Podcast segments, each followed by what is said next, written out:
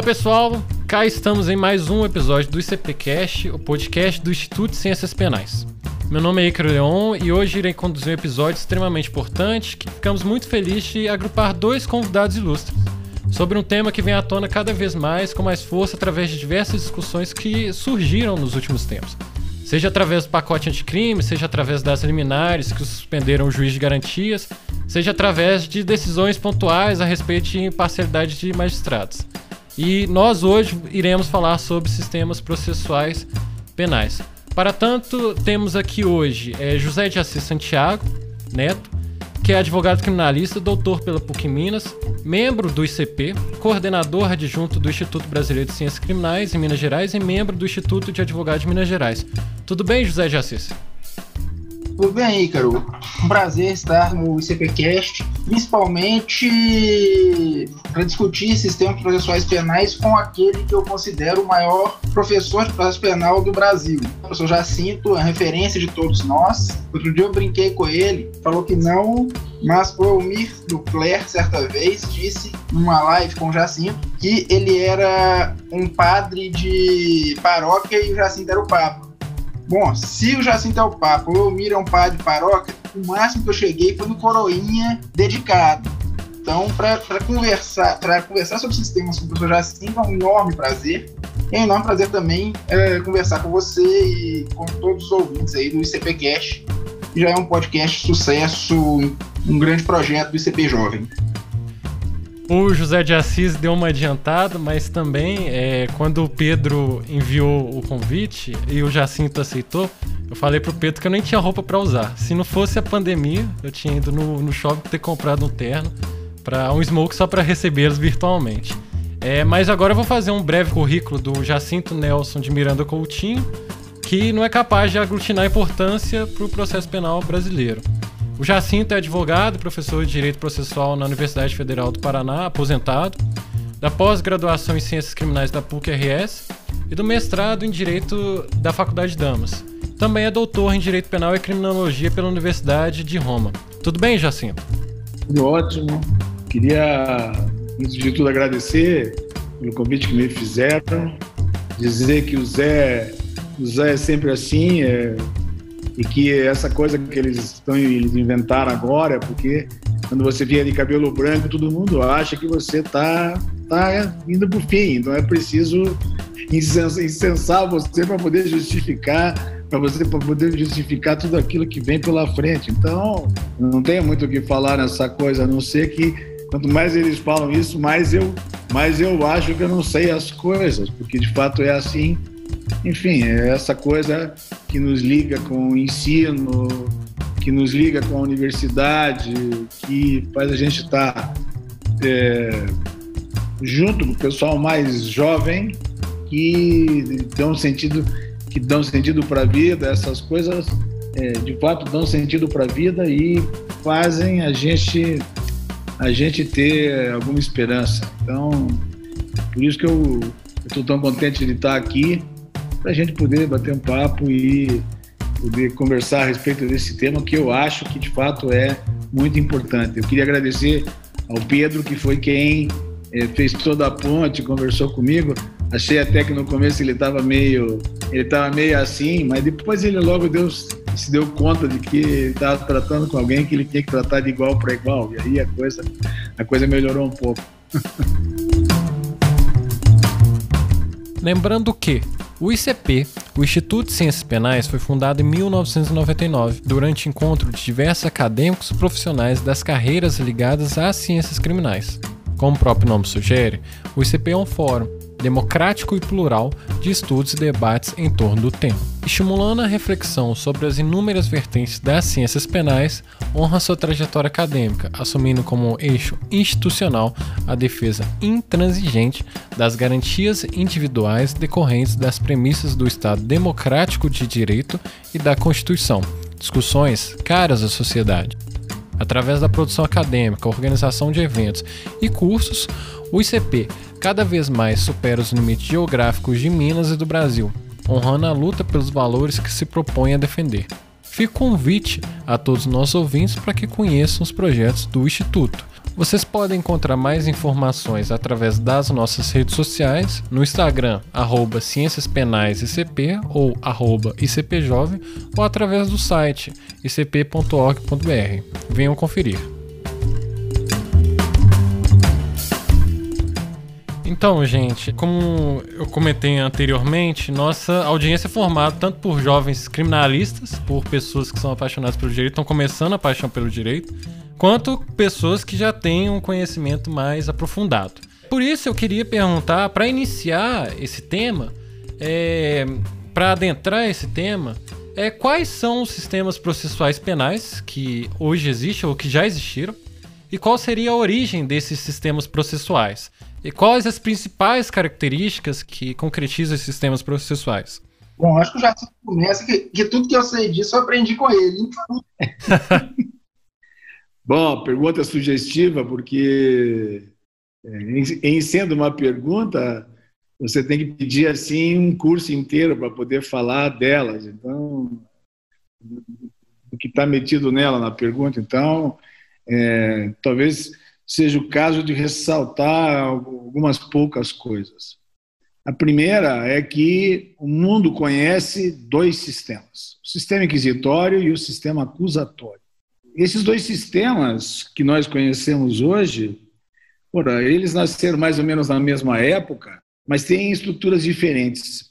E não foram criados porque decorreram de um modelo filosófico que, transportado para o direito, é, passou a regular as estruturas processuais. Não, não foi nada disso. Em que pese a filosofia e principalmente a política, ou a ciência política, tiveram participação decisiva nos dois sistemas. Claro que esses sistemas não vieram, não vieram do nada, é, mesmo porque os dois sistemas que nós conhecemos hoje, como eu disse, eles nasceram mais ou menos no mesmo período, e isso é mais ou menos o fim do século XII, começo do século XIII. Isso implica ter que reconhecer que já havia processo antes, já havia processo penal antes. E todo mundo sabe a importância do processo penal em Roma, por exemplo. Então, tem alguma coisa que faz com que o sistema que a gente tem hoje tendo nascido aí no século, no final do século XII, no começo do século XIII, tem uma diferença em relação àquilo que era um processo penal antes, antes disso. E, de fato, era assim. Mas era assim porque ora, um modelo político era um modelo diferenciado e os dois processos que nós conhecemos hoje nasceram por questões distintas. O sistema inquisitório nasce na Europa continental. A base é a estrutura canônica, que aí nessa época era quem dominava o cenário político e fornecia um modelo de pensamento para toda a Europa cristã. Esse modelo era um modelo fundado filosoficamente no pensamento de Platão. E, portanto, era um modelo, era um modelo que dava margem para que é, numa estrutura, numa estrutura verticalizada, lá no topo da estrutura estivesse o Papa. E isso, isso era condizente com o modelo platônico. Inclusive para efeitos de pensar na hipótese de que uma das características de Platão, pelo menos uma das bases de Platão e do que nós sabemos é os sábios estavam no topo da pirâmide e eles expressavam a verdade. Portanto, a verdade estava num plano superior. Claro, isso era compatível com o pensamento cristão de que Deus está num plano superior. Mas nesse período aí do século 11, do século 12 principalmente, era um período que tinha muita agitação política. A Igreja Católica passa a ter ser pressionada, ela mesmo dominando o mundo intelectualmente, ela é pressionada porque tem gente como Frederico Barbarruva, por exemplo, que tem, embora seja que seja um católico, faz uma pressão política e ameaça o domínio da igreja. Isso é alguma coisa compatível com as cidades que tinham se formado por conta das caravanas que traziam coisas da Ásia, principalmente, e que foram mexendo no mundo feudal, não é? Foram, foram mudando o mundo feudal. Essas cidades que nasceram, nasceram para virar entrepostos comerciais e, claro, muita gente trabalhava para, essa, para os mercadores nessas cidades e, portanto, isso tinha mudado a perspectiva da estrutura medieval. Todo mundo é, vivia em cidades trancadas, em castelos, fazendo centros castelos, dos quais as pessoas se recolhiam, mas era um, era um sistema muito, muito de troca e era um sistema de troca em termos de parceria, de produção e muito de estamentos destacados, né? suzerano, vassalo, cavaleiro, clero, isso era uma coisa compacta.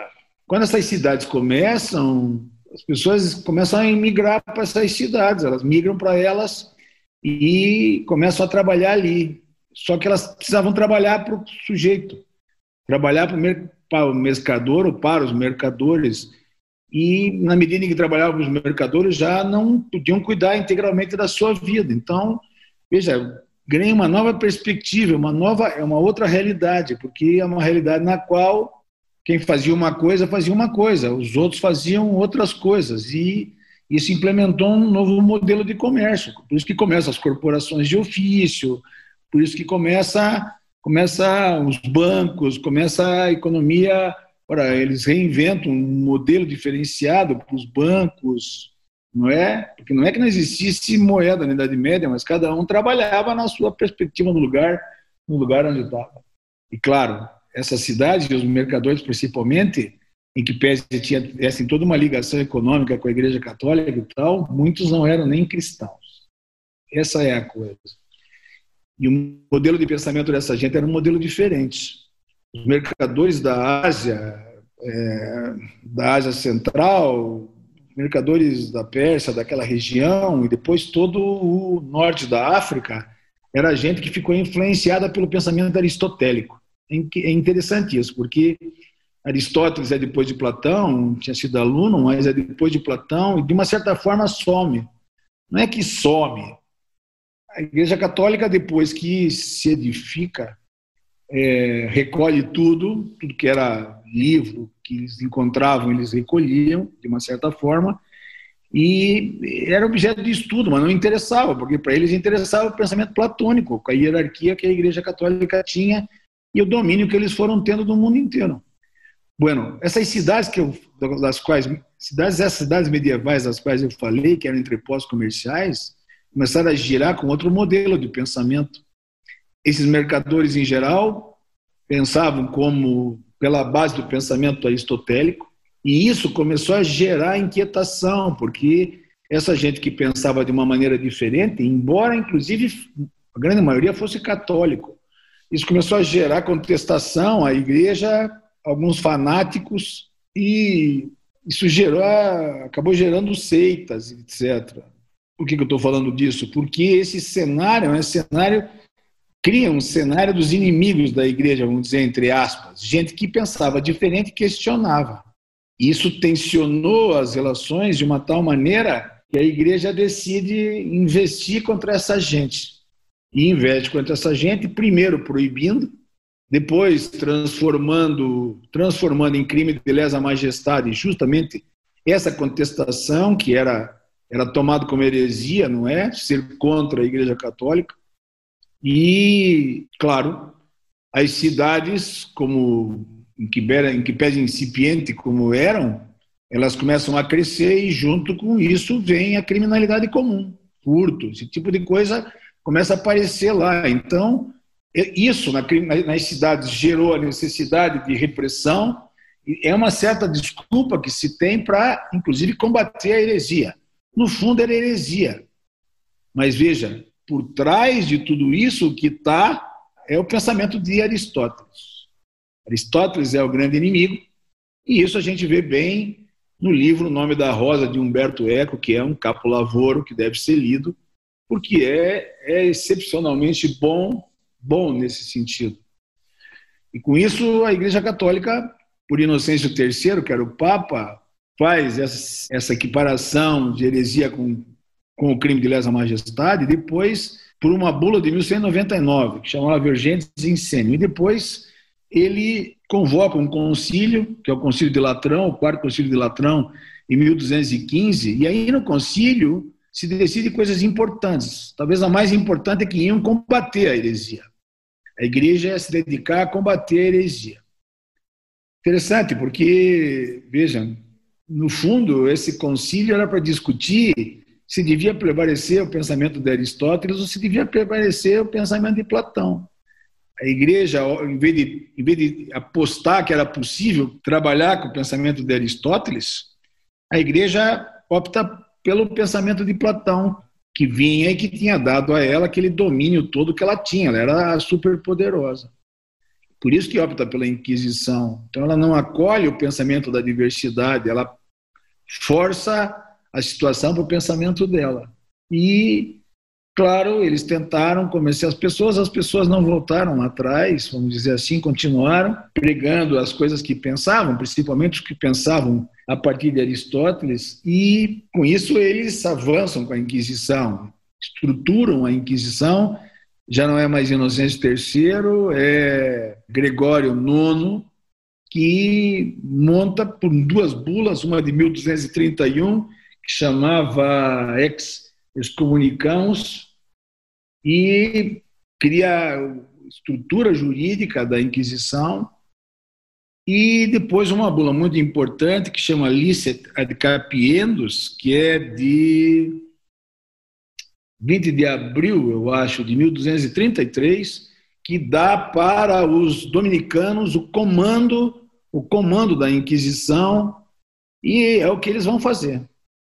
Isso é decorrência, digamos, do que eles produziram numa cruzada que a Igreja Católica levou a efeito em 1208 contra os cátaros. Esse era, digamos, era talvez a seita mais importante porque reunia muita gente. Era todo o sul da França, toda toda a Catalunha, pegava toda a parte do norte da Espanha.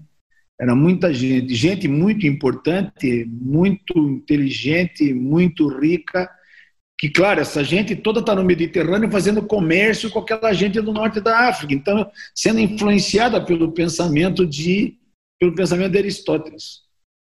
E é um negócio incrível, porque eles criaram as cruzadas para combater os hereges que pensavam contra eles, né? lá os árabes, etc. E, na verdade essa cruzada é uma cruzada para combater os cristãos. Uma cruzada contra os cristãos. É uma coisa incrível. E eles, de fato, juntam os exércitos todos, sob o comando dos dominicanos, e vão para essa região e tem batalhas terríveis e fazem tudo que é maldade possível por lá, a rua, botam no chão as cidades, é, Carcassonne, Toulouse, Montpellier, Aix, é, enfim, é uma mortandade sem limites, tudo em nome de Deus, de Jesus Cristo, que é uma barbaridade, que é difícil entender, de gente que era cristã. Então, era gente que era cristã, que acreditava em Deus como eles, que. Enfim, mas que parecia uma ameaça, porque essa gente tinha um modo de pensar, o modo de pensar era diferente do modo de pensar deles.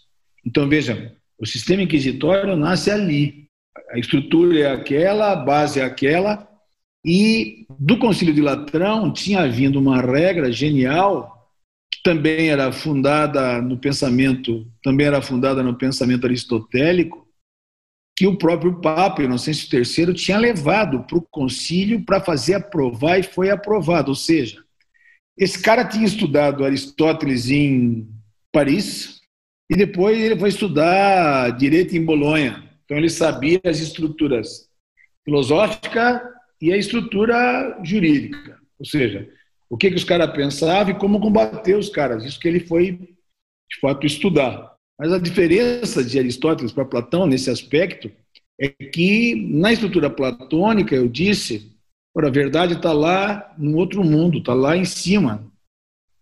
Por isso que só os, os sábios é que a detêm, exprimem, etc. Para Aristóteles não é assim. Para Aristóteles, a estrutura de bem e mal, a estrutura da verdade está toda sentada numa estrutura eminentemente monista. Ora, é como se ela descesse, e, portanto, ela está dentro de nós. O que, que o cara saca do negócio desse? Porra, se ela está dentro do sujeito, e o sujeito é o cara que o sujeito é que comete o crime, é preciso que você precisa fazer. Se ele é que comete o crime, ele é detentor da verdade do crime. Então basta você ir nele tirar a verdade dele. Então o que, que ele faz? Ele no Concílio de Latrão força a aprovação de que todo cristão tinha que se confessar uma vez por ano, pelo menos, ou mais, mas pelo menos uma vez por ano. E obriga a confissão de todo mundo, pena de pecado, naturalmente. Isso deu para eles, veja como é um negócio genial, isso deu para eles o domínio da maldade do mundo.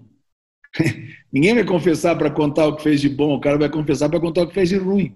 E aí, assim que é a história. Todo ano era assim, as pessoas iam lá e confessavam. Só que, vejam, com isso eles começaram, eles sabiam tudo que tinha de mal, e com isso eles começavam a, eles começavam a indicar, é, quando era preciso, indicar para os tribunais leigos, normalmente era tribunal local, é, os criminosos.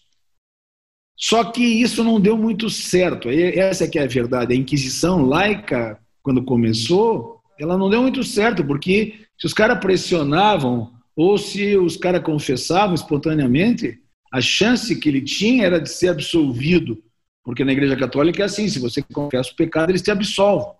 Por isso que eles te dão uma penitência, não é? A penitência, a penitenciária, essas coisas nascem ali, mas eles te absolvem e te dão uma penitência. Com isso você se purifica de volta e pode entrar no reino do céu via via a igreja da qual São Pedro, o Papa, é o detentor das chaves do céu que Jesus deu para Pedro. Isso é genial, velho. É uma coisa muito interessante. Só que aí é que está o ponto. Aí é que está o ponto. Sujeito confessava, eles davam uma punição, mas como se confessava heresia, ora, eles absolviam, mas mandavam para o tribunal, lei que o tribunal, como era crime de lesa majestade, botava, matava, mandava matar. E aí as pessoas pararam de confessar, claro. O cara vinha o nego morrendo lá, disse, por que, que ele ia contar? Começaram a não contar. E aí eles ficaram meio sem jeito. O Cordeiro tem uma passagem que ele diz: é, não tem jeito. Era muito, era uma coisa muito útil e mesmo que não fosse como foi, teria vindo à tona por uma exigência do próprio sistema, ou seja, a extração, a extração da verdade pela extração da confissão. É assim que nasce a tortura. No senso IV faz uma bula, chama Adistirpanda, e a partir dessa bula, que vem primeiro para o norte da Itália, depois corre para o mundo inteiro, isso dá a própria, aos próprios padres a possibilidade de intervir no processo, são eles que fazem isso, e depois a possibilidade de eles se absolverem mutuamente se, se excederem. Eles, aí, eles, eles cometerem, digamos, eles cometerem um crime, por exemplo, eles, eles torturam e matam. Aí, veja, tem toda uma, teria toda uma discussão a respeito disso, mas eles se absolvem mutuamente, o inquisidor e aquele que está com ele, que faz a coisa, que, chama, que chamia, chamava sócios. Enfim, o sistema nasce assim, e assim, um sistema que não tem, no começo, já desde logo, não tem acusação, eles eliminam o órgão de acusação, e isso leva muita gente a pensar que o sistema inquisitório não tem acusação, então é que isso está tudo concentrado na mão do juiz. O que diga de passagem, aí era verdade, mas já no final do século XIII, na França, Dom Luís começa a retornar com o órgão de acusação. Então você volta a ter um órgão de acusação, volta a ter defesa e volta a ter juiz, e o sistema continua sendo inquisitorial. É simples de entender a coisa assim. E esse modelo é um modelo que faz o quê? Concentra tudo na mão do inquisidor. E, de consequência, isso permite que o inquisidor faça um combate, um combate efetivo, digamos assim, à heresia, àqueles que passam na sua mão. Por que, que isso é importante? Porque isso, vocês viram, eu disse, é decorrência do modelo de pensamento aristotélico. Para ter uma ideia como esse troço é importante, isso eu, eu disse lá no fim do século XII, começo do XIII. O pensamento de Aristóteles entra aí, por Inocêncio III. Só vai entrar como medida filosófica efetiva com São Tomás de Aquino, que é lá no final desse século. Ou seja, Aristóteles primeiro entra no processo penal, depois é que vai entrar no modelo de pensamento, basicamente para o modelo de pensamento da ciência, que vira o modelo de pensamento da civilização ocidental. Ou seja, é um modelo de perseguição que dá ao senhor do processo, ao inquisidor e depois ao juiz, todo, uma, todo um lugar especial no qual ele, comandando o processo, ele leva para onde ele quer. Basta que ele tenha um pouco de cabeça. Ponto. Está aí a base do modelo inquisitório. Modelo acusatório, não em que pese os romanos tivessem estado na Inglaterra, o modelo acusatório, o sistema acusatório nasce na, nasce na Inglaterra depois da invasão dos normandos, em 1066, e eles levam para lá o modelo feudal, impõem o modelo feudal, e depois, para poder governar, os descendentes de Guilherme o Conquistador, Henrique II, o que, que faz? Começa a trabalhar desde o castelo, desde o castelo real em Westminster, começa ele, o Lord Chanceler, ele começa a jogar com a justiça. Esse é um grande rei inglês, ele elimina os exércitos clânicos, ele acaba com todos, forma um grande exército de mercenários muito forte, é, sob, a desculpa de que ele tem protegê-los proteger as pessoas e os, as pessoas dos clãs e os chefes dos clãs, mas não deixa eles terem exército. Então eles perdem a força para eles centralizar a força nele. E tem uma grande disputa com a igreja. Nós sabemos tudo que foi a, a dificuldade que eles tiveram para submeter a igreja. Ele tentou submeter, a igreja não deu certo, ele mandou matar o bispo de Canterbury, Thomas Becket, e nós conhecemos isso pela, pelo Shakespeare. É, ele manda matar o bispo, o Papa ameaça, ameaça é, é, excomungá-lo, ele volta atrás, a igreja se equilibra, mas eles ficaram muito fortes, muito, muito, muito fortes. E uma das coisas principais dessa força é que eles começaram a ditar a justiça desde Westminster. Westminster por aquilo que se conheceu como forms of action, ou seja, em geral, por ordens escritas do rei ou do Lord Chanceler, que chamavam writs, W-R-I-T, essa. Né? De lá, eles mandavam ordens para os representantes reais quando recebiam reclamações. Então, quem precisava de justiça recorria ao rei o rei mandava uma ordem para o seu xerife, para que o seu xerife chamasse aquele contra o qual esse tinha se queixado, de modo tal a que aquele é, suprisse o que ele estava pedindo ou viesse se explicar. Isso, em pouco tempo, dá para imaginar o que aconteceu, entupiu a, a corte e eles começaram a subdividir a corte.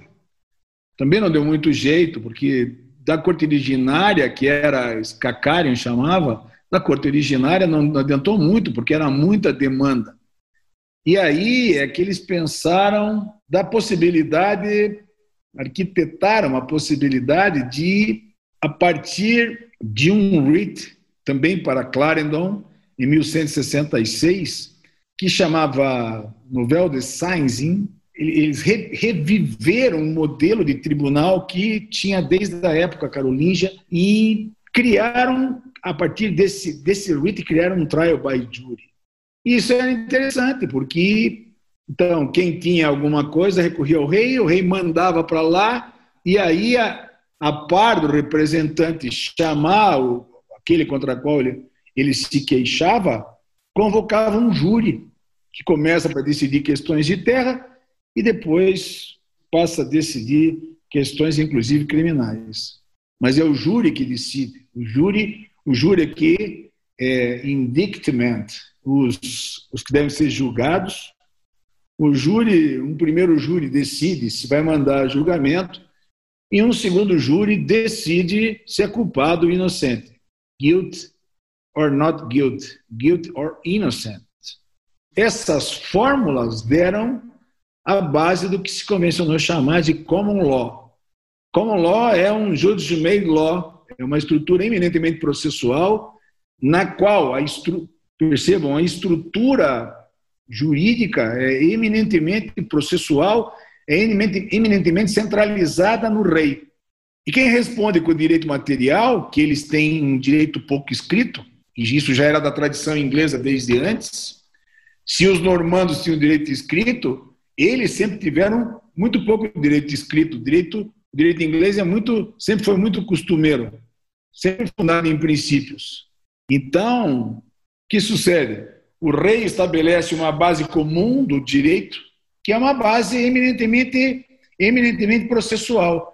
É por isso que, para eles, na estrutura do common law, o processo é mais importante do que o direito material nesse aspecto. O que é comum é a estrutura processual. Aí que está. Isso é de fato importante, muito importante.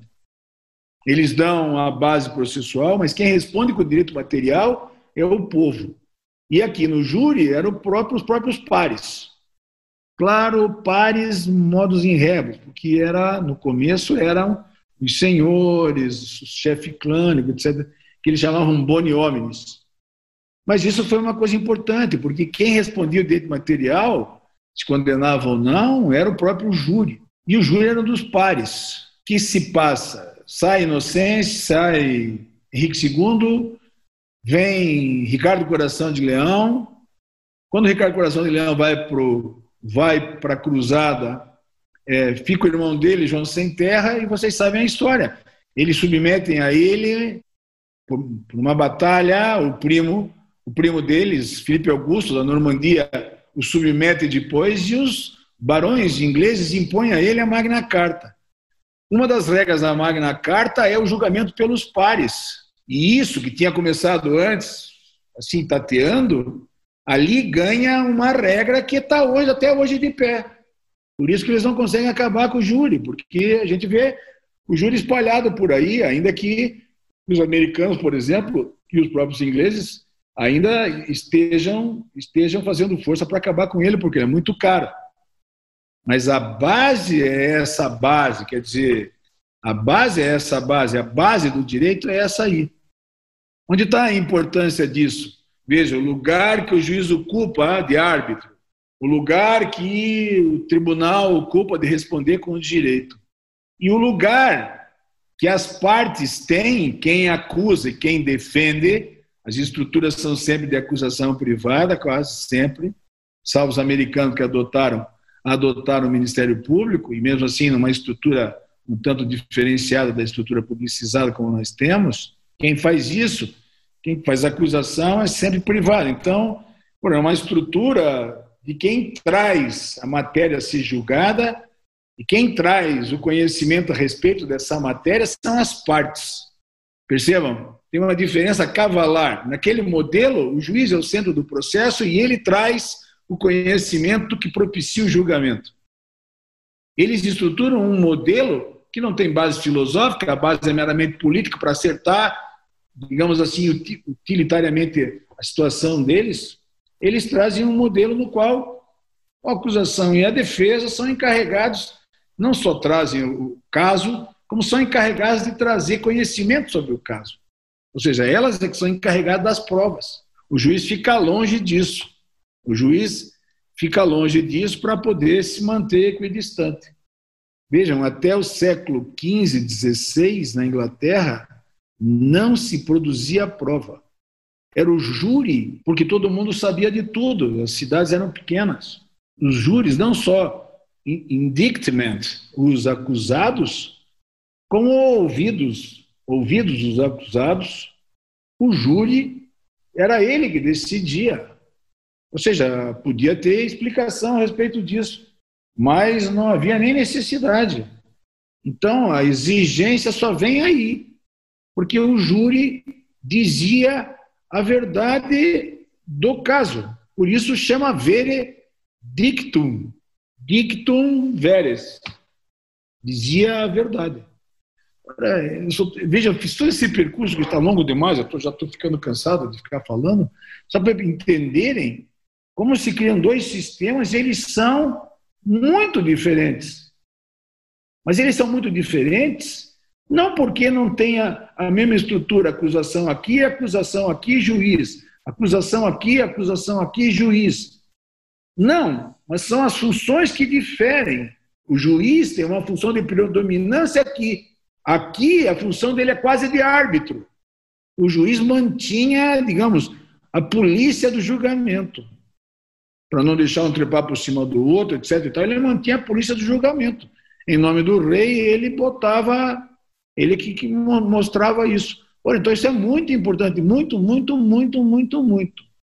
O que tem é que desde o início, esses sistemas, na medida em que isso foi correndo pelo mundo, esses modelos eles foram se cruzando, nunca divididamente numa estrutura mista porque um sistema é um sistema, outro sistema é outro sistema. Mas, digamos assim, um sistema inquisitório, com a estrutura que tinha, começou a receber elementos do outro sistema.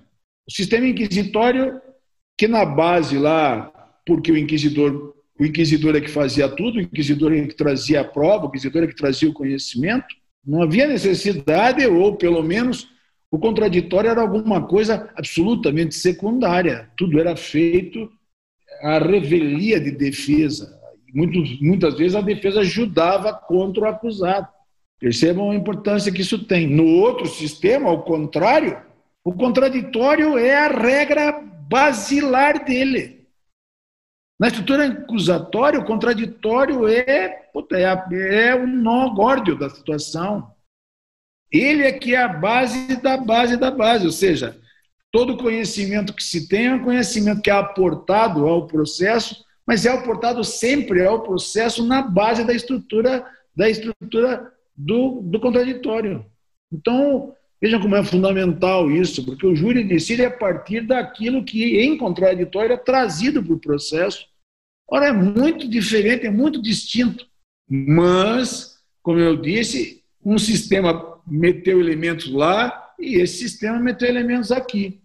Ou seja, foi contraditório para lá e de lá, de lá veio algumas coisas que característica da estrutura inquisitória para cá.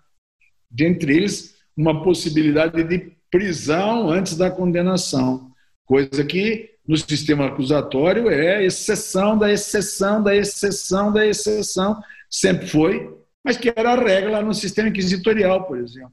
Então, as coisas se misturavam, mas nunca, nunca isso forjou uma união que, digamos, estruturava um terceiro sistema. E isso não é assim, porque um sistema, isso nós sabemos por Kant, muito tempo depois, um sistema é alguma coisa que se rege a partir de um princípio que unifica os temas e nunca se conseguiu montar um princípio misto. Princípio em Kant é uma ideia única colocada como princípio na base do sistema. Não é? Se você pensa no sistema solar e diz o que faz com que aqueles planetas girem em torno do Sol, não é? Tem que ter uma razão pela qual eles giram em torno do Sol. Por que as outras estrelas não giram em torno do Sol? Está entendendo? Agora você entende por quê que alguém disse lá atrás que matéria atrai matéria, blá, blá, blá, blá, blá, blá, blá, blá, blá. Ou seja, tem alguma coisa, algum princípio que força a atração. Essa atração é a atração que força esses sistemas que foram criados assim ganhem uma característica própria. Portanto, eles nunca perdem essa característica porque o princípio que os unifica se mantém diferente mas eles hoje são todos mistos, porque no sistema inquisitório ele está impregnado de coisas que vieram do sistema acusatório. É só ver o nosso sistema. O nosso sistema é um sistema eminentemente inquisitorial, ele tem contraditório, ele tem partes, ele hoje tem delação premiada, que veio de lá, hoje ele tem o Stone que veio de lá, é, ele tem Beer Bargaining, que veio de lá, ou seja, mas ele segue inquisitorial, porque o juiz continua sendo o centro da atenção. Em que pese ele ser um sistema misto. O sistema americano é eminentemente um sistema misto por conta do fato de que não só ele tem um órgão de acusação, como muitas, hoje tem muita atividade já que o juiz deles pode operar de ofício, que é um problema sério para eles, sério de, sério de verdade, mas é. Então, é isso mais ou menos. É, Ícaro, desculpe, eu falei demais, você devia ter me cortado, mas. Não, que isso, é. Se queriam ter uma explicação mais ou menos sintética da estrutura dos sistemas, ou pelo menos dos dois sistemas, mais ou menos eu acho que dá para se segurar nisso que eu nisso que eu falei. Ícaro, depois dessa aula né, do professor Jacinto, né, eu tenho a origem dos sistemas estruturalmente, né, século XI, século XII, enfim.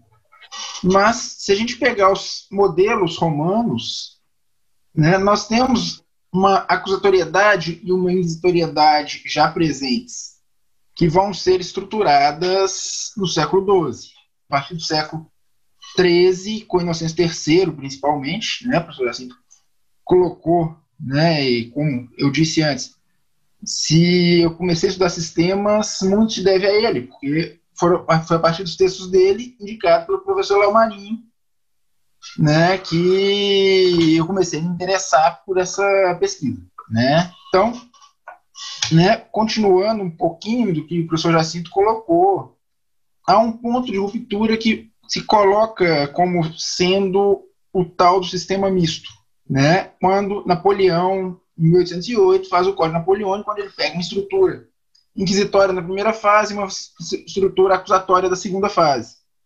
Só que ele permite a junção da, da, dos elementos das duas fases. E quando ele faz isso, ele cria uma estrutura inquisitória, mas passa um vernizinho acusatório e diz, não, agora, agora se tem sistema acusatório, porque tem partes, tem é, acusação, tem defesa e tem juiz. Mas isso não basta. Não basta nós termos acusação, defesa e juiz separados. É como eles se portam diante do processo que, que é o foco uh, da questão dos sistemas. Se, se o juiz tem o controle probatório, ele passa a deter o, meca o mecanismo de, de controle sobre o processo de uma forma que não interessa como as partes atuem, o que as partes façam, que a decisão dele vai ser obtida mediante aqueles elementos que ele, juiz, obtiver. Um, um exemplo muito tranquilo e né, em 2008 nós alteramos as regras de prova no processo penal brasileiro e determinamos que o juiz poderia é, complementar o depoimento de uma testemunha. O que, que os nossos juízes fizeram? Partes, perguntem e depois eu trago um caminhão de perguntas que eu formulei com base nos elementos do inquérito que o juiz que eu, que eu tive acesso e vou fazer as perguntas que me interessam de forma a produzir a, a prova que interessa a confirmar uma versão que já veio do inquérito inicial. Esse é o grande ponto que tem que ser mudado no processo penal brasileiro e que, é, que o pacote anticrime tentou surpreendentemente mudar, que se a gente falar na lei 13964, a gente não está falando de uma boa lei, né, se a gente analisar ela no geral, né, tem uma parte boa no processo penal. O resto, há dúvidas. E que, com a exclusão física dos autos do inquérito, quando a gente exclui os autos do inquérito no processo, ou seja, o juiz que julga a causa, julga o caso penal, não tem contato com o que foi produzido no inquérito, nós vamos forçar a audiência e o contraditório. Né? E isso potencializa o contraditório. O problema é que só mudar a lei e uma mudança parcial, como é foi feito no Brasil agora, não é suficiente para mudar um sistema. Né? O sistema, como o professor Jacinto colocou, uma, uma clareza de quem conhece a fundo o tema, não é uma mudança de lei que vai mudar mil anos de Inquisição. Né? Nós já construímos uma cultura inquisitorial, já construímos uh, e se naturalizou no Brasil a inquisitoriedade. Ou seja, muitos agem inquisitorialmente sequer percebendo isso. Eu costumo dizer que o sistema inquisitório ele é cômodo para o Ministério Público ou para a acusação, já que o juiz produz a prova. Ele é cômodo para o mau advogado, que é aquele que vai entregar seu, seu cliente ao leão. Já que o juiz vai produzir a prova, ele não precisa muito aprofundar. E ele deixa o juiz centralizando, sem perceber que isso é uma máquina de moer carne, carne humana. Né? Sem perceber que isso é um modelo forjado desde a origem para o combate. É muito interessante quando a gente pega a passagem de Roma, em Roma entre a República e o Principado, quando se rompe com um sistema ainda inicial acusatório que tinha lá o julgamento pelos comícios, julgamentos pelo povo, um julgamento que uns apontam como a base do júri, mas uh, ainda, ainda bem incipiente, quando se rompe com isso e volta aos julgamentos inquisitoriais, né, e se concentrando o poder nas mãos do príncipe, porque a justificativa que eles dão lá naquela época era justamente o aumento da criminalidade e a morosidade do processo. A desculpa continua a mesma. A gente tem mais de um milênio que a gente repete essa desculpa como ferramenta para retirar e para endurecer o sistema penal, para retirar direitos e endurecer o sistema penal. Né? Ah, e essa desculpa não funcionou. Né? Não funciona. E justificou massacres e muito sangue na história. Né? Por isso que eu penso né, que o estudo dos sistemas processuais penais é fundamental. E fundamental estudar os sistemas, né, com base na obra do professor Jacinto, que o professor Jacinto começa no Brasil, uma escola de processo penal, que ele vem trazendo de Franco Cordeiro né, da Itália. Infelizmente, os livros do professor Franco Cordeiro uh, não foram traduzidos para o português, né? Acho um grande pecado. Mas que ainda pode ser corrigido. Né? Por, por hora, eu acho que linkar essa estrutura construída que o professor Jacinto construiu na história com o que nós vivemos hoje é muito importante, mostrando que o que nós vivemos hoje é decorrente do passado. A gente tem que mudar essa, essa cultura que foi construída ao longo de séculos. E mudar essa cultura não, não é uma coisa simples, não é uma coisa que vai ser feita do dia para a noite. Eu gostei bastante das duas exposições, professor Jacinto e do José de Assis, porque hum, a partir da consideração do professor Jacinto dá para perceber que existe um sistema que conseguiria é, aglutinar as duas características, né? Porque tem alguns doutrinadores brasileiros que falam que o sistema processual brasileiro seria como se eu não lembro o autor agora que citou isso, mas que seria como se fosse tivesse uma cortina no momento da é, investigação preliminar poderia ter é, traços do sistema inquisitorial e no contraditório em juízo poderia trazer que, é, as questões do sistema acusatório, que prevaleceria o sistema acusatório. E isso me causa um certo espanto, porque, ao meu ver, não é possível é, é mesclar os dois, possibilitar os dois, porque uma investigação preliminar onde que autoriza-se uma diminuição dos direitos do acusado é, é bastante assustadora. E o José de Assis já comentou sobre essa mentalidade inquisitória que também foi trazida pelo Jacinto, que vocês fizeram, vocês foram ao Chile, vocês fizeram estudo, estudaram os sistemas processuais na América do Sul. Eu queria deixar duas perguntas diante disso, né? Se não é a lei que vai mudar a mentalidade inquisitória, como a gente poderia mudar? Como poderia se fazer essa mudança da mentalidade inquisitória? Seria uma, uma renovação da estrutura do judiciário? E a outra pergunta é mais para alinhar as questões relacionadas ao sistema acusatório. Qual a importância da separação das partes processuais, no momento principalmente da gestão de prova, igual o José de Assis falou, né, que depois da reforma de 2008 possibilitou o, o, o esclarecimento né, do juiz, e qual a importância da oralidade, principalmente do contraditório. Bom, Icaro, de novo você faz duas perguntas que precisa um curso para. precisa um curso inteiro.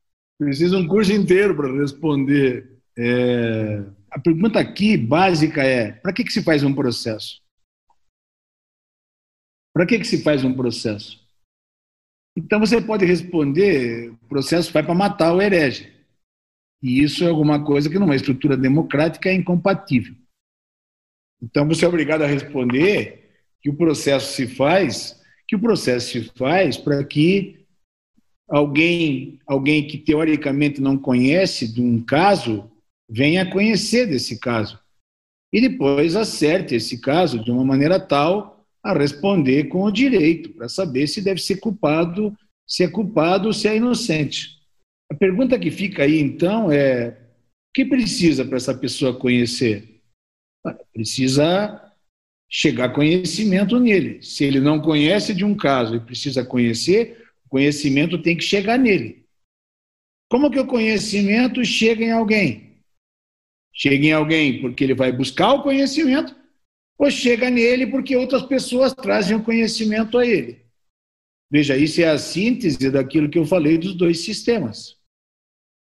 Num, no inquisitório, o principal articulador dessa busca do conhecimento é o próprio juiz.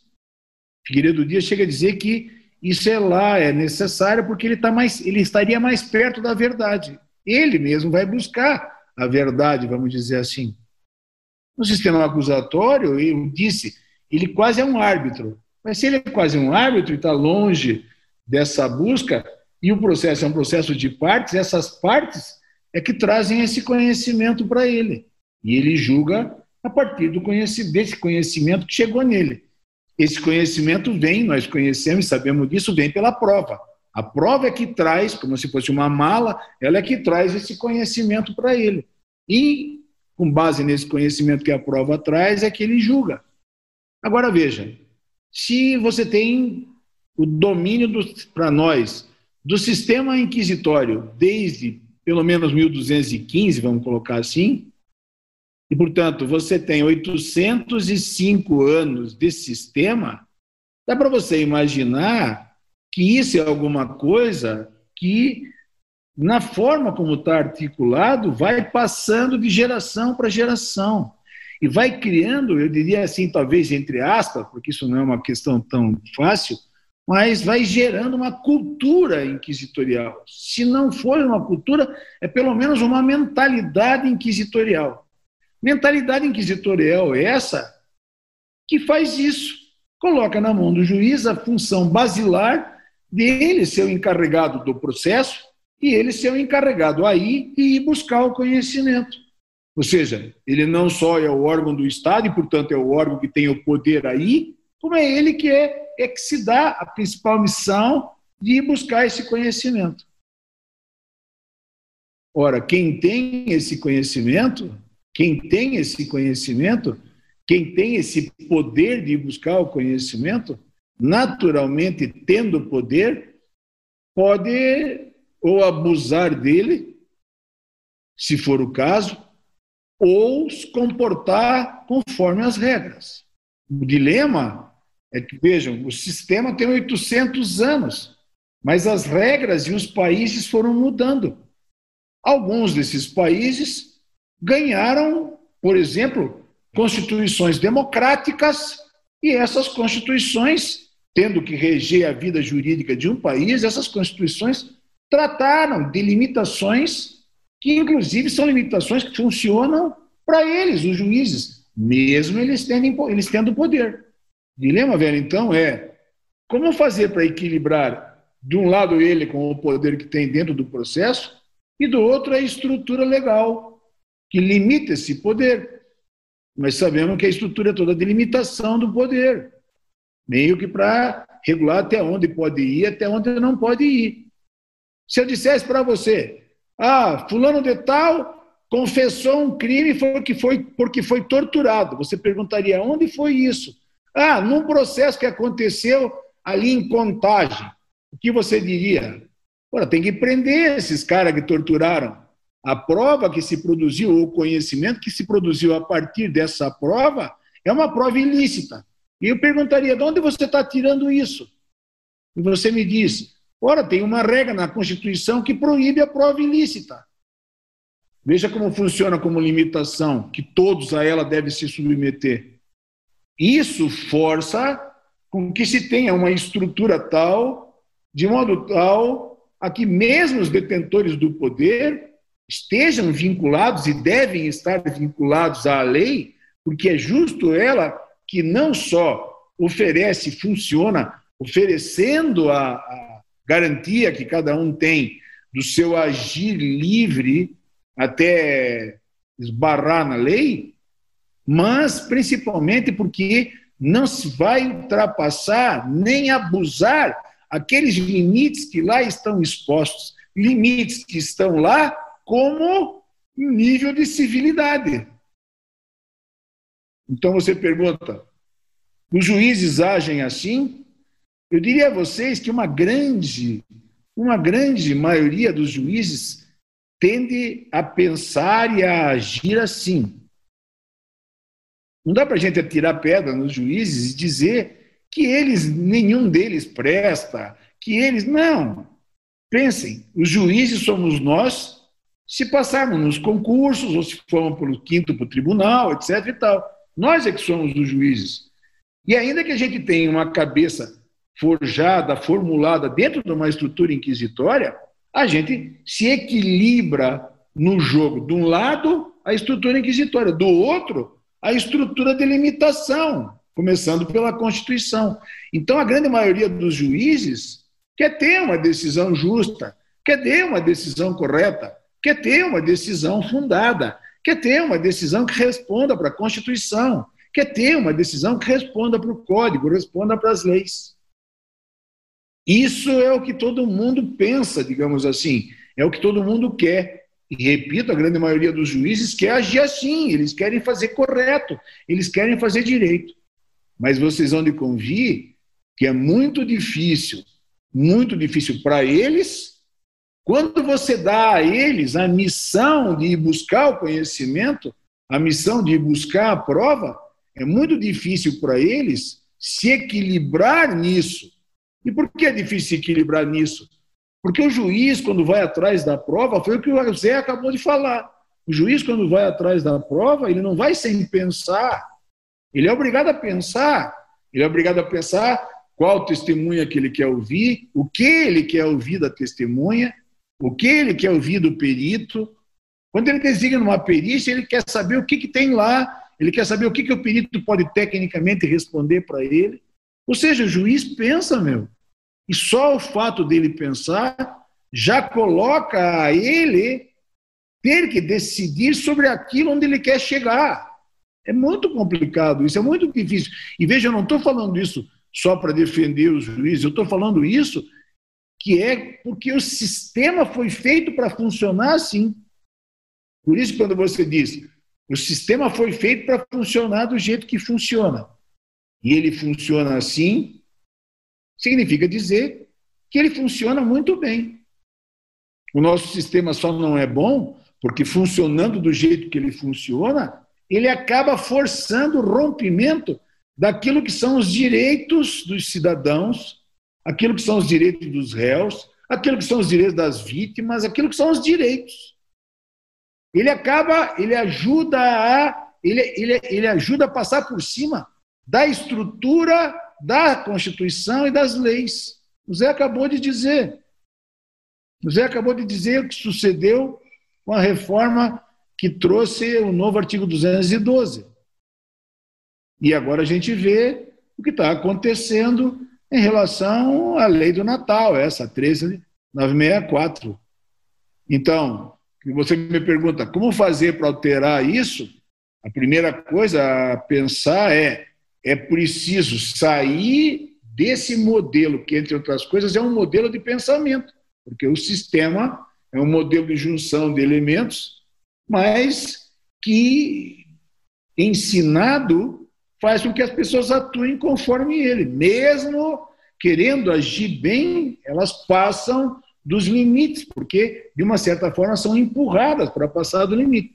Então, é preciso, é preciso sair desse modelo, sair desse, dessa forma de pensar o processo para ir para o outro modelo, para outra forma de pensar o processo.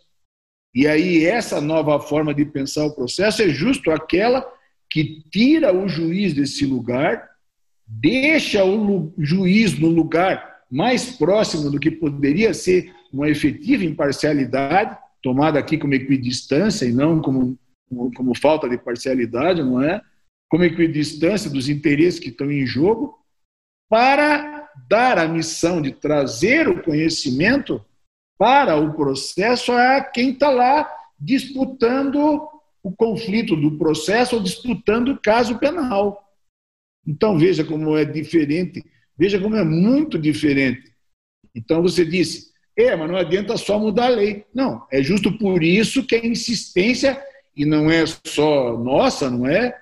O Binder e o Mayer, por exemplo, que foram os grandes responsáveis pelas mudanças da América Latina, vêm falando isso, mas isso eles vêm falando por conta de uma doutrina europeia que começou pelo, começando pelos italianos, é uma doutrina europeia que tem consciência disso, de que não adianta só mudar a lei, porque é preciso que você mude as pessoas. O que não significa que você não tenha que mudar a lei. Você tem que mudar a lei, digamos assim, para fazer um novo sistema, por isso o Fauzi fala em refundar o sistema, fazer uma refundação do sistema, de modo tal a que, dentro do novo modelo, o juiz fora, as partes é que tendo que levar a prova, no crivo do contraditório sempre, para tudo compatibilizar com a Constituição, você paulatinamente vá criando uma nova mentalidade Paulatinamente você vai criando uma cultura diferenciada na qual o contraditório, como o Cordeiro queria, passa a ser a regra de ouro do processo. E com isso você, de uma certa forma, faz o quê? Tirando o juiz, garante para ele um lugar, um lugar que é mais cômodo do ponto de vista do ponto de vista do julgamento.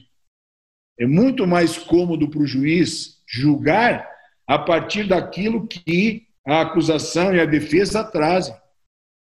Ou seja, a acusação traz informação, a defesa traz informação. Tudo entra no processo, tudo é produzido no processo no crivo do contraditório. E com aquilo ele tem o material para julgar. Se a acusação trouxe prova suficiente para a condenação, ele condena. Se ela não trouxe prova, se a defesa provou que era improcedente a acusação, ele absolve. É muito mais fácil para ele. O sistema acusatório é muito melhor para os juízes.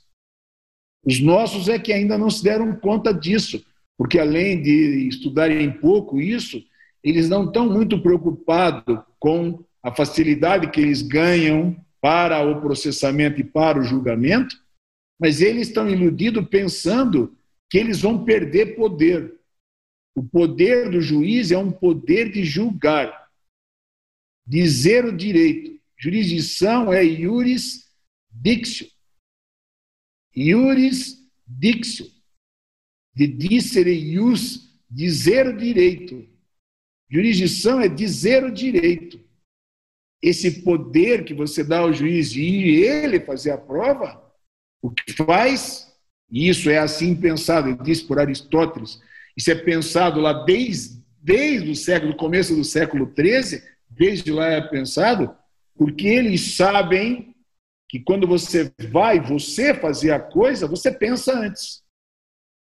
E pensando antes, você tem uma grande chance de decidir antes. E claro, se você decide como eles querem, a chance de você decidir da forma como eles dizem para você decidir. Por isso que você não pode ter um juiz, por exemplo, que combata o crime. Um juiz que combate um crime, veja, já desde antes ele tem resolvido o problema do que ele está fazendo lá. O que ele não tem é imparcialidade. A forma de obter imparcialidade é tirando-o daí, que é justo que a Constituição diz, ou pelo menos projeta, com as regras e os princípios que a estruturam. Ou seja, um lugar do juiz que não é esse lugar, ou seja, de ir à cata da prova e buscar a prova. O juiz tem que ficar fora disso. Mas isso só se tem numa estrutura acusatória. Hoje eu tenho visto muita gente falar de estrutura acusatória, depois da reforma de 2008 e por conta das leis que vieram, e principalmente pela lei do Natal, e isso é uma ilusão, porque essas leis não mudaram nada. Essas leis trouxeram, trouxeram naquilo que eu chamei de uma americanização à brasileira, trouxeram institutos lá do, do common law meteram nos, no sistema que nós temos, no sistema inquisitorial, e potencializaram potencializaram o lugar do juiz no common law, no, no, no nosso processo, no sistema inquisitório, o que significa dizer o sistema inquisitório que nós temos hoje é o pior sistema inquisitório que nós tivemos em todos os 500 anos da nossa existência. Nem o modelo nem o modelo das ordenações do reino era tão ruim como o sistema de hoje. Tanto é verdadeiro isso que nós estamos vivendo hoje um processo penal no qual os juízes, com muita facilidade, porque eles têm poder e podem fazer, e muitos deles imbuídos na maior boa vontade. Os juízes, muitos deles viraram o protótipo do justiceiro. Então, tem alguns juízes que a impressão que você tem é que eles estão numa cruzada, numa cruzada de salvação. E você pergunta: salvação do quê? Salvação do país do crime? De onde os caras acreditam que vão salvar o país do crime? O que salva e o que pode salvar o país do crime são medidas outras no nível social, mas do ponto de vista jurídico e da justiça, fazer justiça a partir da Constituição e das leis. Tanto é verdadeiro isso que os grandes juízes, os bons juízes, os bons reconhecidamente bons, porque um bom juiz não é aquele que os advogados gostam, é aqueles que todo mundo, juízes, promotores, desembargadores, ministros, todo mundo sabe que eles são bons. Todos. E são muitos, muitos, muitos muitos pelo Brasil afora, muitos. Os bons juízes, os bons de verdade, são os que respeitam a Constituição e as leis.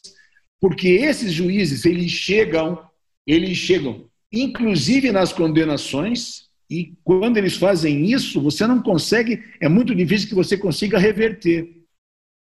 Não raro, esses juízes, quando sentenciam com a cabeça da Constituição, não é, que eles têm, quando ele sentencia contra o réu, ora, com muita frequência, não sei se vale a pena recorrer. Então, é, vejam, os grandes juízes são os que respeitam a lei. Isso não significa que eles só absolvam, eles condenam também. Eles condenam também, porque diante do direito penal tem gente que tem que ser condenada, mas tem que ser condenada conforme a lei. A grande batalha de hoje é para que isso aconteça é que isso aconteça, para que isso aconteça. Independentemente da lei, porque o Código de Processo era assim, é, grandes juízes, desde muito tempo, só usam para sentenciar a prova obtida no contraditório. E aí você diz, sim, a prova do inquérito está lá nos autos, pode usar, pode sim, a jurisprudência pacífica que pode usar, eles usam.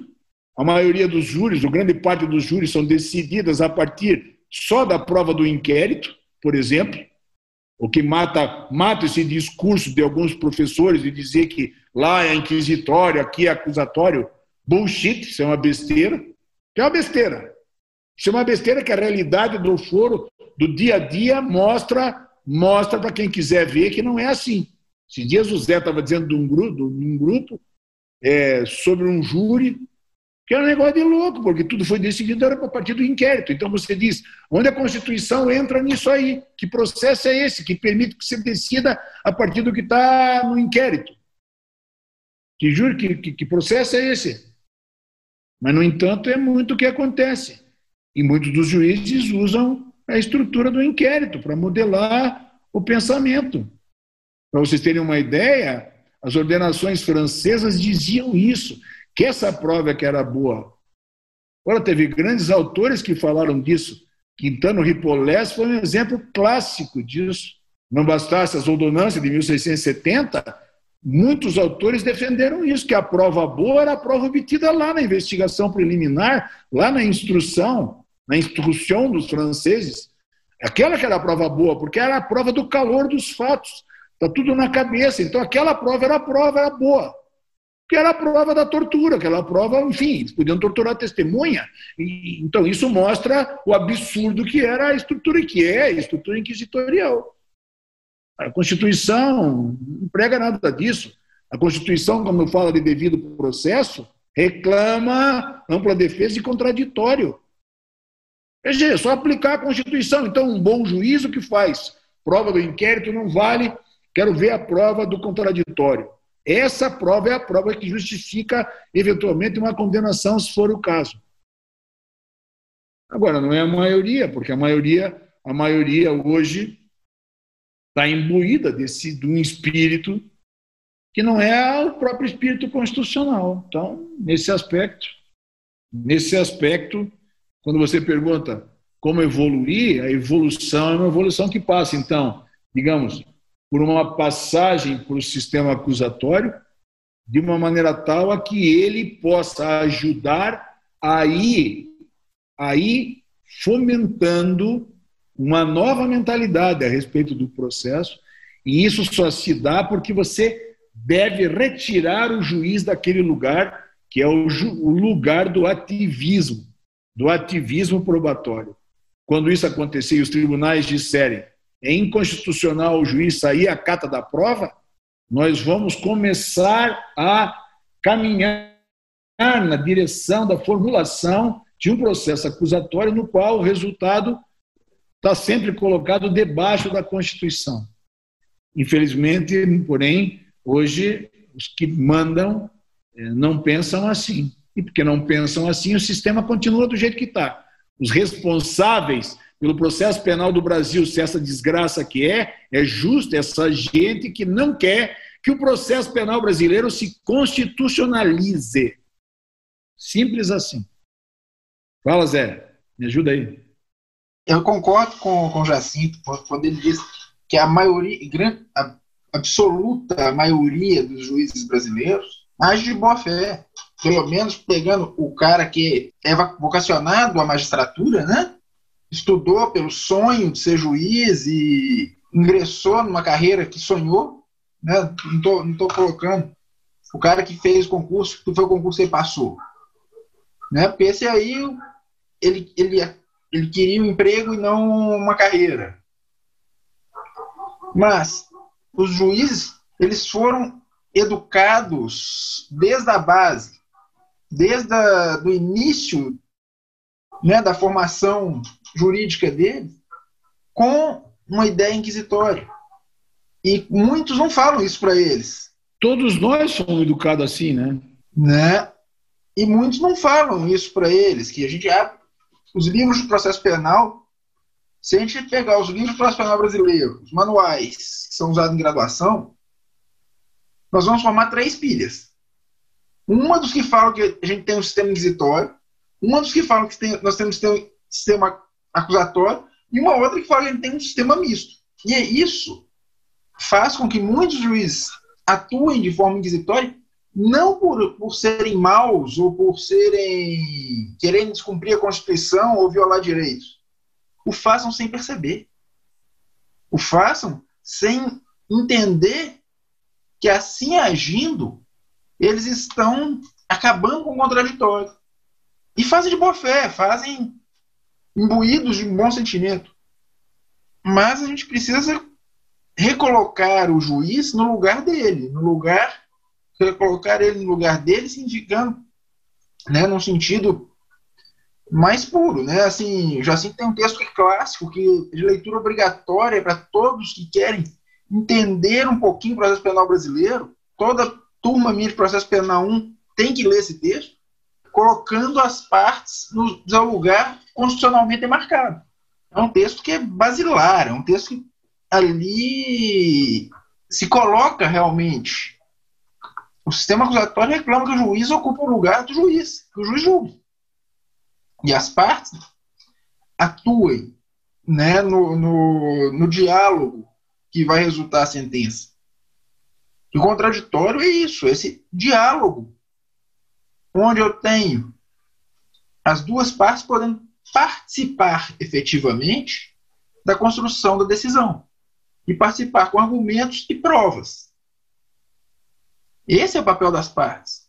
O juiz não pode entrar nisso. Porque se o juiz entra nas partes, o juiz entra na, entra na prova, se mistura na prova, o juiz ele irá atuar para buscar a condenação. Porque se for para buscar a absolvição, a Constituição já determinou. A Constituição determina a presunção de inocência a Constituição determina que todo réu entre num procedimento criminal inocente. Então, para absolver, o juiz não vai precisar de prova. Para absolver, basta que o juiz decida com, mantendo a presunção de inocência. Se o juiz sair desse lugar e foi em busca de provas, ele foi em busca de provas para algo. E quando ele vai em busca de provas para algo, ele o faz para buscar a prova que ele precisa para condenar. E aí que está o ponto. E aí que está o problema da coisa. Que ele vai violar a presunção de inocência. Porque ele parte de uma ideia que o réu é culpado. E isso é assim desde Inocêncio III, né? desde a Inquisição medieval. Né? O inquisidor ele partia da ideia que o herege ele era culpado. Por isso ele torturava.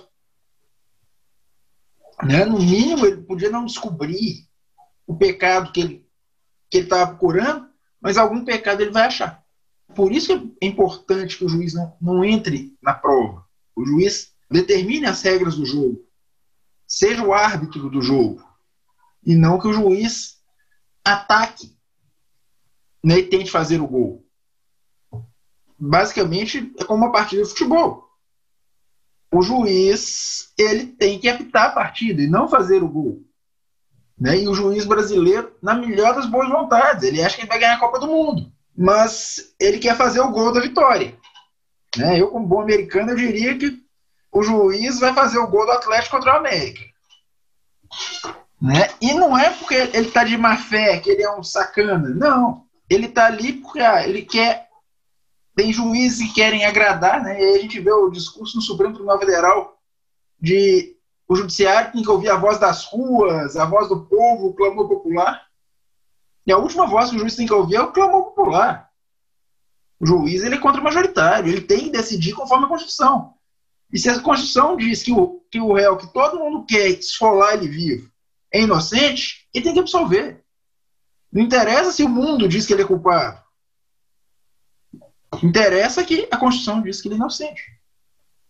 Né? Não é um favor, não é uma. Não significa que ele seja bonzinho ou mal. Né? E aí a, a, a eterna dicotomia lá de, que desde a Inquisição se faz do bem contra o mal, né? do direito sendo a luta do bem contra o mal. É uma luta fictícia. É uma luta que não é real. Então, o, juiz tem que se colocar aí. Quando você me pergunta sobre a importância do contraditório né, e como mudar o sistema, só no sistema acusatório que a gente vai ter o contraditório, efetivamente. Porque no sistema inquisitório, se o juiz parte de uma verdade pressuposta, parte de uma versão dos fatos que ele pressupôs, né, o que o Cordeiro chama de quadro mental paranoico, o contraditório não existe.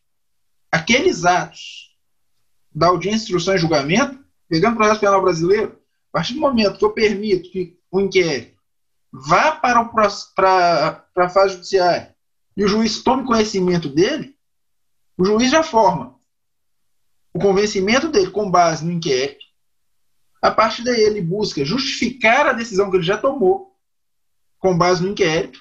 E o que vai se passar na audiência, instrução e julgamento, que nós vamos ficar lá duas, três, quatro horas, cinco horas e horas colhendo prova, ouvindo depoimento, preocupado em fazer a pergunta certa, estudando o caso, para ele não interessa. Aquela juíza de São José do Rio Preto, me engano, que enquanto as partes faziam alegações finais, orais, ela saiu da sala de audiência e foi para o gabinete fazer a sentença. E você vê a boa fé dela. Não, é que eu estou substituindo um colega da outra vara e está com muito processo. Então eu estou fazendo isso porque senão vai acumular processo e a justiça não pode demorar, né? Você, vê que ela está ela tá de boa fé. Mas o que, ela está fazendo quando ela faz isso? Olha, não interessa o que vocês dois estão falando aí. Ou seja, não tem contraditório. Contraditório que se dane, eu já decidi do jeito que eu quero, então o que vocês vão falar para mim não, não é relevante. É só uma instância de passagem pro que eu preciso para eu colocar sentença no processo tem que ter tem que ter o que vocês vão falar nas alegações finais. Senão eu não posso colocar minha sentença. Né? E não é má fé. É a cultura dela que ela acha que isso é certo. Se a gente não mudar, não quebrar essa cultura, e o juiz perceber que isso é errado, que o juiz vê inquérito, não pode, né, e o pacote anticrime traz essa vedação, né, nós não vamos conseguir mudar a realidade.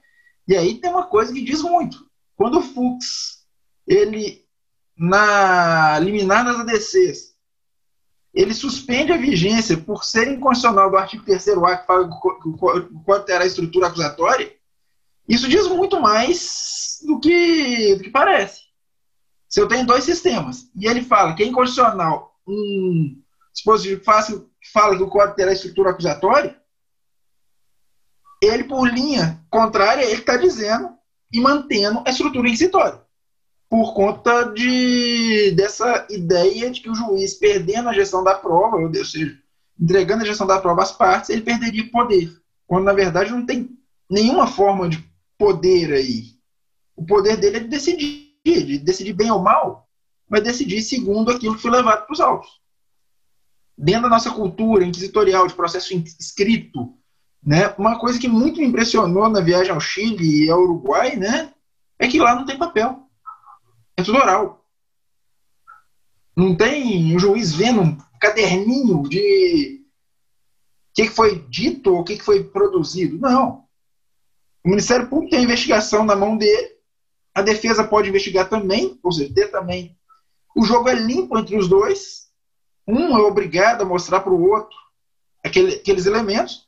Não sei se já se lembra, no Chile, na audiência que a gente assistiu do juiz oral, a acusação pretendia mostrar um vídeo, né?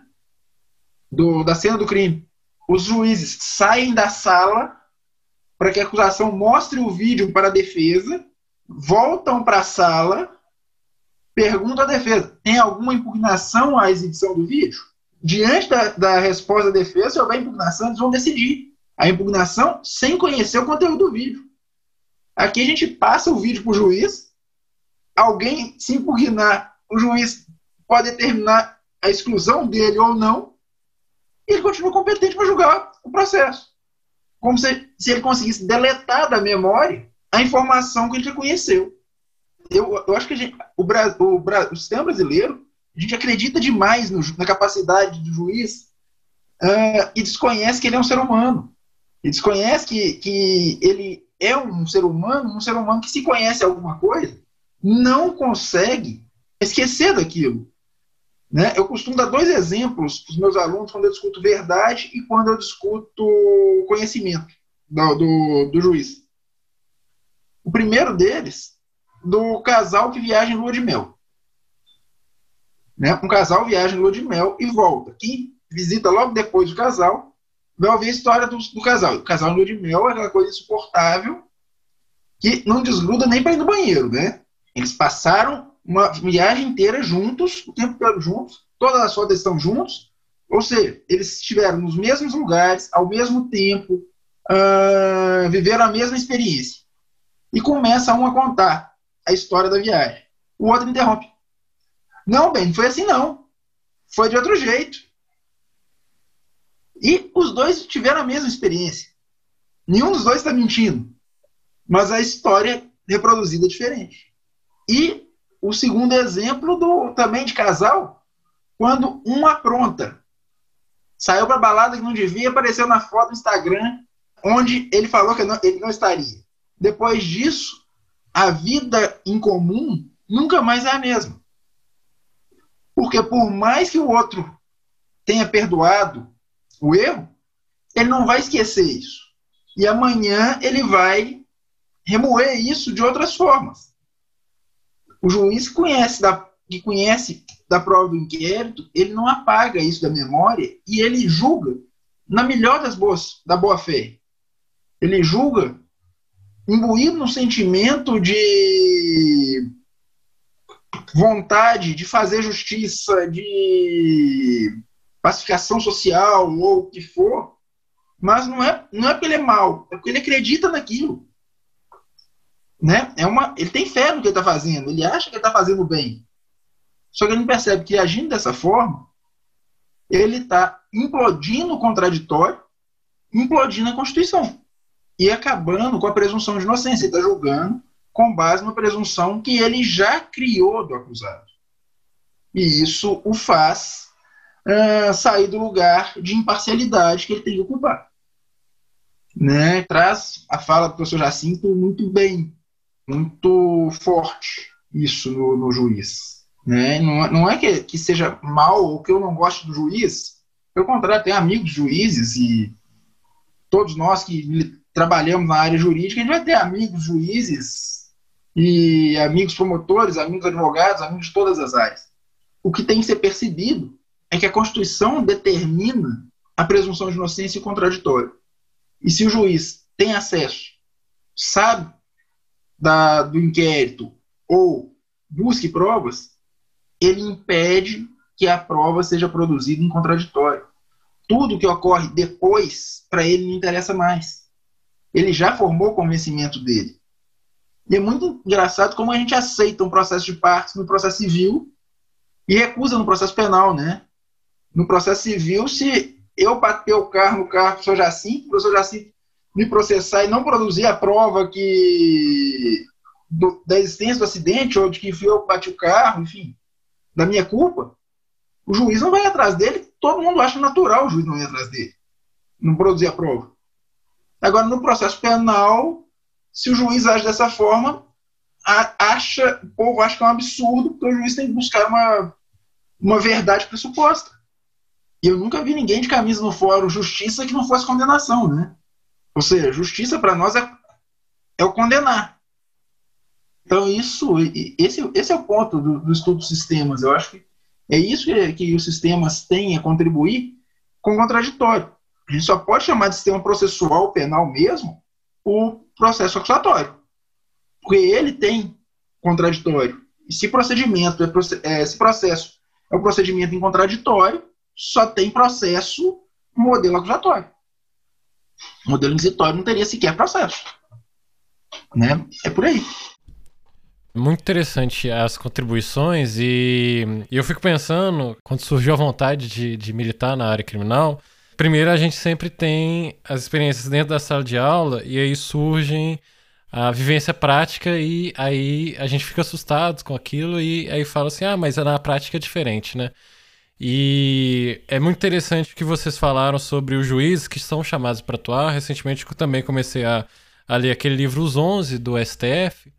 E aí menciona-se como que o, o próprio juiz ele é aclamado para ter uma posição ativa no processo. E tem um livro do Hamilton Bueno de Carvalho que chama Eles, os Juízes Criminais, vistos por nós, os juízes criminais, que também fala bastante sobre isso, que é uma tentativa de, de se autodecifrar, né? Que eles tentam decifrar por que, que essa necessidade de atuação, né? Eu queria partir para as considerações finais. Primeiramente, queria agradecer aos dois.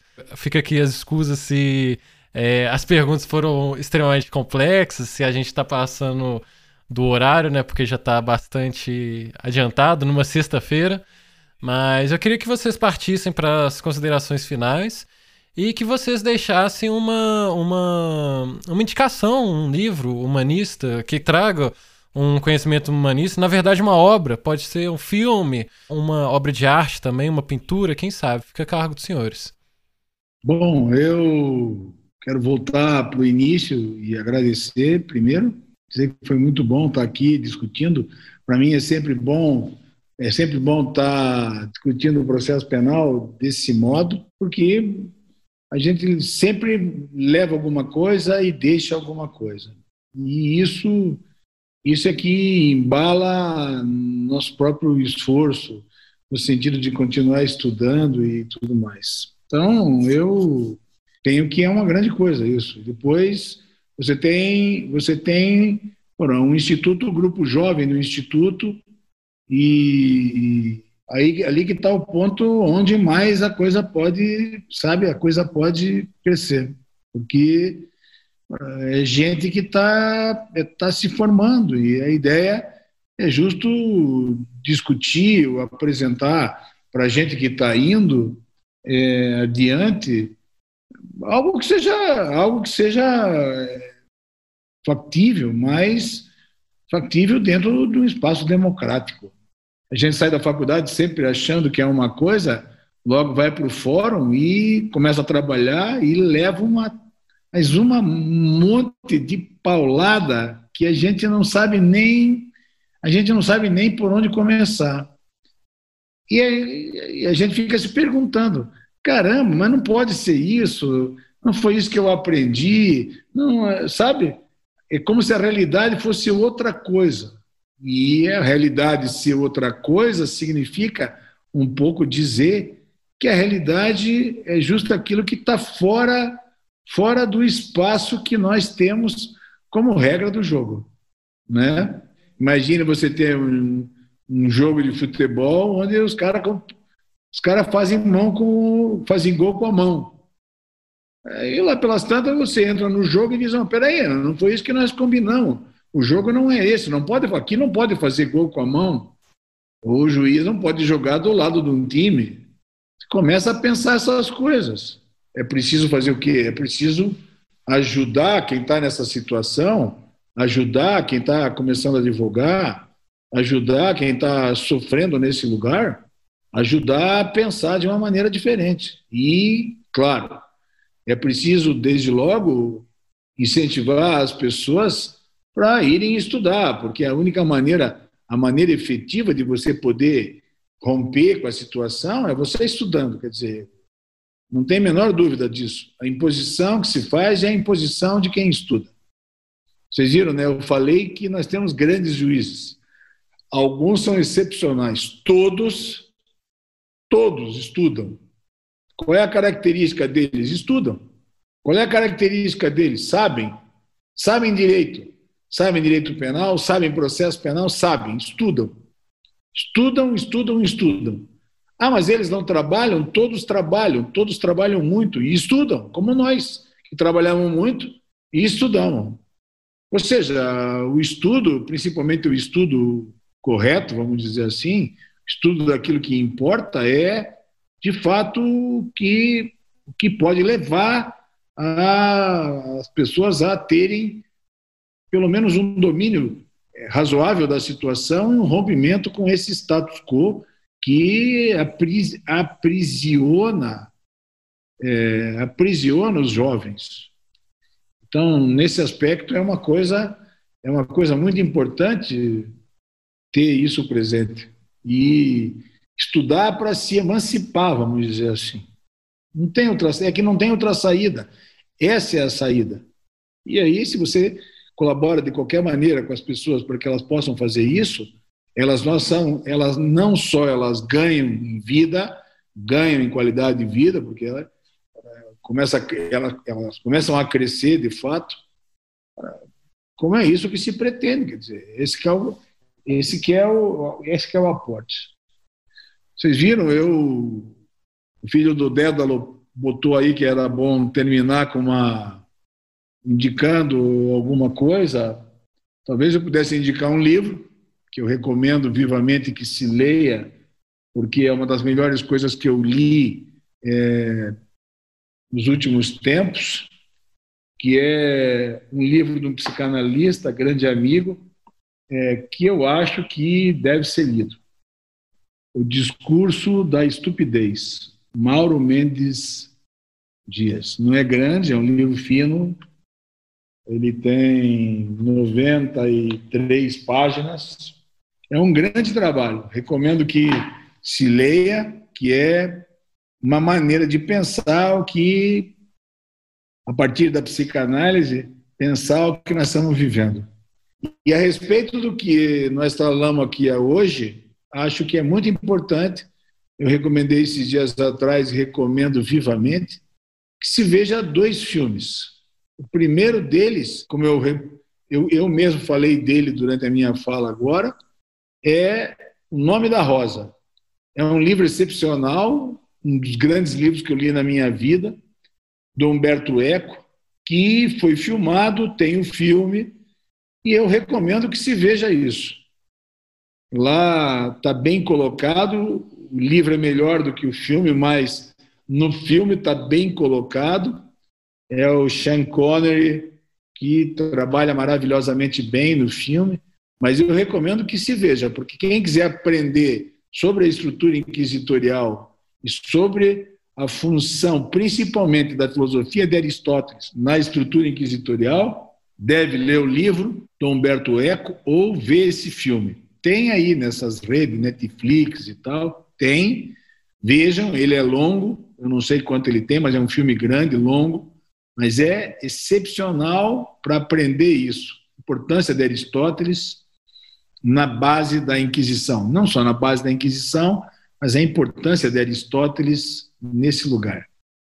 E um filme que o meu querido amigo Auri Lopes Júnior me indicou esse mês passado, sei lá, conversando pelo WhatsApp, que eu não tinha visto e que chama Sombras de Goya, um filme espanhol com Javier, Javier Bardem e Nathalie Ullman, Ullman. Sombras de Goya. De fato, envolve o pintor Francisco Goya, Francisco de Goya, é a passagem, justo, as passagens da invasão francesa, enfim, retomada, enfim, as brigas dos franceses, dos, dos, dos espanhóis e assim o caso o caso da Inquisição espanhola, mas é muito bom o filme, muito bom, muito bom, muito bom mesmo. Mauri tem razão. O filme mostra bem como na estrutura inquisitorial os juízes têm condição de construir delitos e delinquentes. A mesma coisa que o Cordeiro disse da peça de Milão, é possível dizer do filme. No filme se constrói o crime, o criminoso. Eles constroem. É impressionante, impressionante. Vale a pena ver, porque se quiser, se quiser entender bem o que se passa na Inquisição, é, pelo menos no mecanismo da Inquisição, né? O Eco mostra alguma coisa maior. O Eco mostra alguma coisa maior. Mostra a Inquisição por Bernardo, pela, pela, pelo confronto de Bernardo Gui com William de Baskerville, mas esse filme, As Sombras de Goya, mostra o mecanismo em si. É muito bom, muito bom mesmo. É a minha dica, Ícaro. Vamos lá, então. Para processo penal, eu indico o livro do, do professor Jacinto, a lide e o conteúdo do processo penal, básico, fundamental, fundamental leitura. Mas vamos lá, tipo, a nível cultural humanista, eu li recentemente uma trilogia sobre o nazismo do Richard Evans. São três volumes, era para ser uma trilogia inicialmente, virou uma quadrilogia. Né? Ele soltou um último volume sobre a ascensão, o governo e a guerra, que a gente percebe muita similaridade de pensamento, de métodos com o que nós vivemos hoje no Brasil. É bem interessante, conta a história da guerra. E tem uma série, já que a gente falou tanto em Inquisição, em... tem uma série, a primeira temporada é meio água com açúcar, mas a segunda temporada mostra um julgamento da Inquisição que é Templários, sobre a origem da Sexta-feira 13, do julgamento dos Templários na França, é bem interessante. E não posso esquecer de duas séries também muito recomendadas, que eu gosto bastante, que também trabalham com essa temática, de Borjas, sobre o papado de Alexandre VI, Alexander VI, né, Roderico de Borja, e sobre Henrique VIII, o The Tudors, né, sobre a Inglaterra. Tudors, eu gostaria muito que tivesse uma continuação, né, que mostrasse o, o reinado da filha dele, que foi é, uma rainha que tentou fazer uma contra-reforma protestante, só que eles param no Henrique VIII, então né, daria uma uma boa continuação. E tem um livro também muito interessante que eu gostei demais, que eu li na tese, chama Tribunais da Consciência, do, do Adriano Prosperi. Que é um livro da história que vai contar como a Inquisição trabalhava sobre a consciência das pessoas. Como era como foi construído isso. É um livro bem, bem legal, bem interessante também, que eu deixo aí de dica pro Tá até ali no fundo, em cima, no alto ali. Eu queria agradecer, agradecer o convite, né? É um prazer participar do podcast. E é um prazer ainda maior participar do podcast com o professor Jacinto, porque o que o professor Jacinto disse hoje foi uma aula de processo penal, aula de história, de uma profundidade, de uma densidade enorme.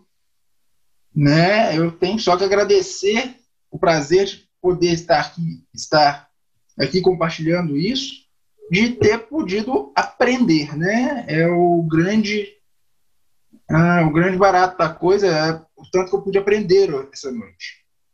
Né? E agradecer ao professor Jacinto a aula que ele nos deu. O professor Jacinto, por onde ele passa, ele faz amigos, não é à toa.